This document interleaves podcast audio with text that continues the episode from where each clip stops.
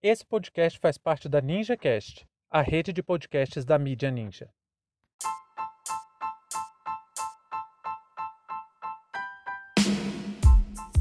Pandora Papers. Como o ministro da Economia Paulo Guedes enriqueceu com a desvalorização do real. Sejam bem-vindos e bem-vindas ao seu portal informativo com análise e opiniões a partir de uma perspectiva histórica. Eu sou Arnaldo de Castro, em conjunto com Brena Salzman, e hoje é dia 4 de outubro de 2021.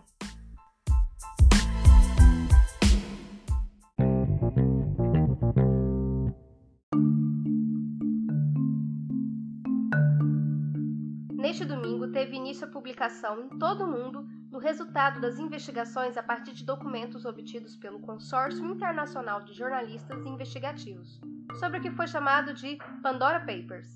Esse conjunto de documentos expõe investimentos dos super ricos em paraísos fiscais a partir de empresas conhecidas como offshores.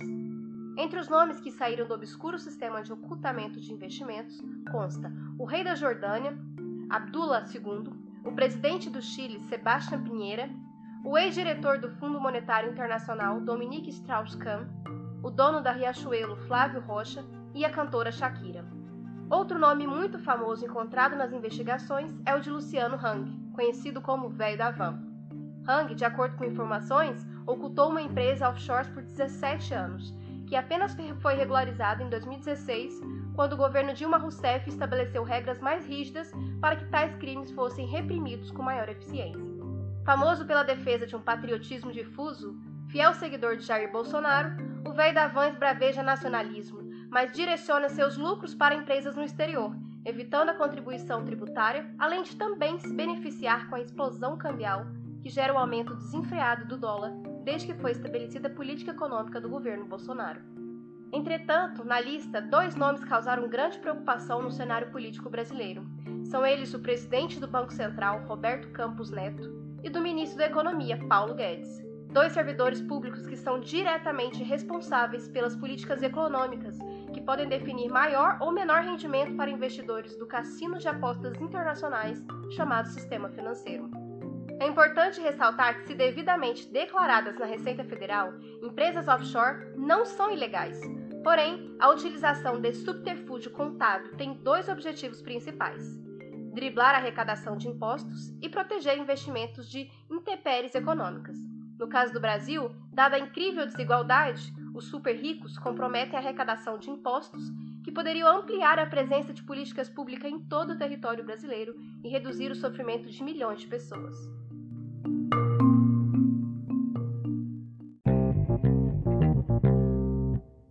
Olha, eu não vou ficar aqui hoje tentando mostrar as ilegalidades desse caso envolvendo o Paulo Guedes e o Roberto Campos Neto, porque independente do crime que seja cometido, seja de maior ou menor grau de periculosidade, absolutamente nada vai acontecer com esses dois. O que nós podemos fazer é mostrar como é importante ter cuidado com as escolhas políticas que a sociedade faz e como essas escolhas são orientadas. Você já ouviu a expressão colocar a raposa para tomar conta do galinheiro? É exatamente isso. Não tem como ilustrar melhor a realidade do que esse caso que estamos vendo do Pandora Papers. Estamos diante daquilo que mais demonstra como são erguidas e mantidas as fortunas dos super ricos. E por favor, galera, quando eu estou falando de super ricos, eu não estou falando do empreendedor que comprou um carro financiado em 60 meses e está trabalhando de Uber, não. Eu não estou falando do administrador de empresas que ganha 4 mil reais no emprego e fica brincando no mercado de ações com 100 reais por mês. Eu estou falando de super ricos. Gente que tem iate, jatinho, mansão nos metros quadrados mais caros do mundo. É essa gente que está esgotando os recursos do planeta e constituindo riquezas através da exploração. Mas aí tem uma coisa interessante. Esses grandes ladrões, esse povo realmente criminoso que só é rico porque cada vez mais afunda o povo na pobreza, não se contenta somente em ganhar dinheiro. Eles têm que sugar todo e qualquer recurso, venha ele de onde for. A ganância é tão extrema que não aceitam sequer pagar impostos. E diferente do que preconiza nossa Constituição, a lei não é igual para todos. Porque se o bilionário fosse tratado como ladrão de galinha, nós não teríamos um rombo. Um roubo de 16 bilhões de reais cometidos por esses super ricos no Brasil. E ainda vem um ser abjeto como o velho da van posando como paladino da justiça e da moralidade.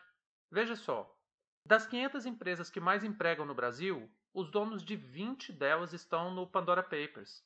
Além disso, de acordo com o levantamento do jornal Metrópolis, 65 dos maiores devedores sonegadores do Brasil têm empresas offshore. Junto, esses 65 devem 16 bilhões com B de bola para o povo brasileiro. E vejam bem, não estamos falando das empresas, não. São os donos dela. A questão crucial aqui é precisamente aquilo que o René Hermann Dreyfus chamou de a conquista do Estado em seu livro sobre ditadura militar brasileira. Nós temos uma elite que definha o país, que coloca o povo na miséria e, para isso, toma controle das instituições de poder. Eles estão em todos os entes e níveis, desde as prefeituras até os tribunais de conta, passando pelo poder legislativo e, obviamente, pelo poder executivo. As discussões sobre o que é Estado têm um lugar especial nos estudos históricos. E entre as muitas definições, nós não podemos esquecer do marxismo. Para o velho barbudo, o Estado, na realidade histórica que a gente vive, é um instrumento jurídico, político e administrativo para manter o poder da burguesia. Por isso que o Dreyfus vai entender a ditadura militar brasileira como um momento crucial da tomada do poder da burguesia industrial, substituindo a burguesia agrária em 1964. Além disso, nós ainda temos a financiarização da economia através do Estado, que criou cada vez mais mecanismos para legalizar, para legitimar esse sistema de exploração. Veja só esse caso de offshore. O cara quer dar calote no país. Aí, para isso, ele abre uma empresa no exterior, em um chamado paraíso fiscal. Então, ele não fica submetido às leis do seu país, e sim das leis do paraíso fiscal. Paraíso fiscal é um nome bonitinho para definir países que têm poucas leis para fiscalizar os mais ricos. Por exemplo, Nesses locais, os dados dos investidores são ocultados. Ninguém precisa informar quem é o dono do dinheiro que foi depositado, muito menos a origem desse dinheiro.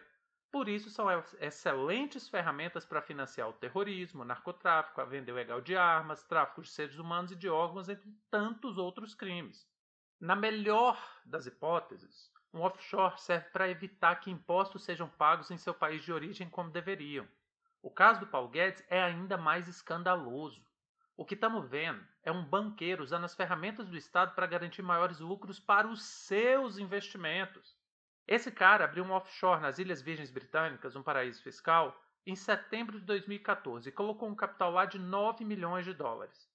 Na época, a cotação do dólar era de R$ 3,85, acompanha a conta. Então ele tinha um patrimônio de cerca de 37 milhões de reais fazendo a conversão de dólar para real, claro. Com o dólar hoje a R$ 5,37, o dinheiro dele magicamente se transformou em uma fortuna de 51 milhões de dólares, com aumento aí de cerca de 39% do valor do dólar. Até aí, de acordo com os liberalóides de plantão, nada demais, porque afinal de contas a variação do dólar é um dos elementos que orienta investimentos. O problema é que esse cara é o ministro da Economia do Brasil e desde que ele assumiu o cargo, o dólar só dispara. Nós estamos em situação que alguns anos atrás seria vista simplesmente como impossível. Um valor do dólar que nem os mais caóticos inimigos da Dilma Rousseff conseguiam sugerir que fosse acontecer. Outro personagem da disparada do dólar é o Roberto Campos Neto, que também ganhou do mesmo jeito, e junto com Paulo Guedes é outro que tem peso nas decisões sobre a política cambial. Então, se o dólar sobe ou desce, isso está diretamente associado à política econômica desenhada por esses dois. Há quem acredite que isso não passa de coincidência. Eu, como não tenho fé em absolutamente nada, consigo ver um nexo causal sem precisar fazer muito esforço, basta colocar dois neurônios para funcionar. E tem mais: o argumento de que isso, esse aumento do dólar, foi culpa da pandemia, não se sustenta. A disparada do dólar aconteceu bem antes você ter uma ideia, no dia 27 de novembro de 2019, o dólar atingiu a incrível marca de R$ 4,25. Naquela época, foi o próprio Paulo Guedes. Não fui eu, não foi o Lula e não foi o PT. Quem disse isso foi o Paulo Guedes, que disse que era preciso muita incompetência, que era preciso fazer muita besteira para o dólar ultrapassar os R$ reais. Infelizmente, esse é o tipo de assunto que dificilmente nosso povo vai ter acesso como deveria, porque afinal de contas, Guedes está blindado também pela mídia. Olha só, o Estadão citou o caso e não colocou o Paulo Guedes na lista dos beneficiários do Pandora Papers. A coisa é tão descarada que, entre dezenas de nomes de brasileiros, muitos deles envolvidos diretamente com a política nacional, o Estadão preferiu colocar a foto da Shakira para ilustrar o caso do Pandora Papers. É preciso fazer as pessoas que estão à nossa volta entenderem. Bolsonaro não governa para o povo, governa para os mais ricos. Esse circo que ele arma, as diversas crises que ele causa dia e noite na política brasileira, servem exclusivamente para ocultar esse tipo de falcatrua institucionalizada. Por isso que ele nunca vai enfrentar um processo de impeachment. Para terminar, porque já está ficando muito longo e nós ainda vamos voltar de novo nesse tema em outros episódios, veja só como é a política brasileira. Quando você faz investimento no exterior, quando esse dinheiro volta para o país, é preciso pagar imposto pela repatriação dos valores. Está na Câmara dos Deputados um projeto de reforma tributária no Brasil.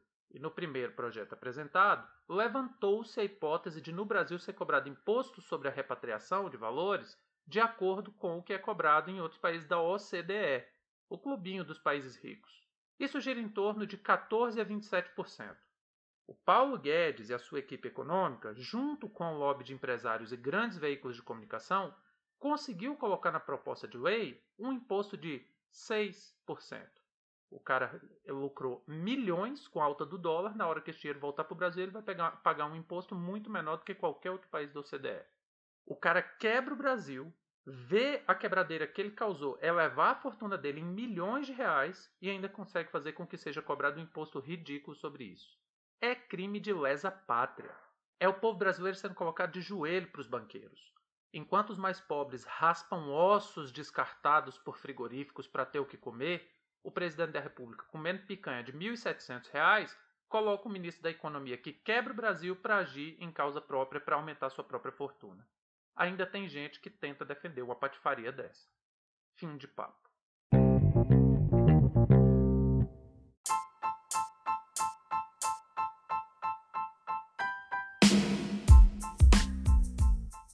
Entre tantos fatos que nos cercam e com a velocidade de informações a que estamos submetidos, essa foi nossa escolha para o destaque de hoje. Se você quiser participar do nosso financiamento coletivo, acesse catarse.me história. Muito obrigado a você por prestigiar nosso trabalho e até a próxima.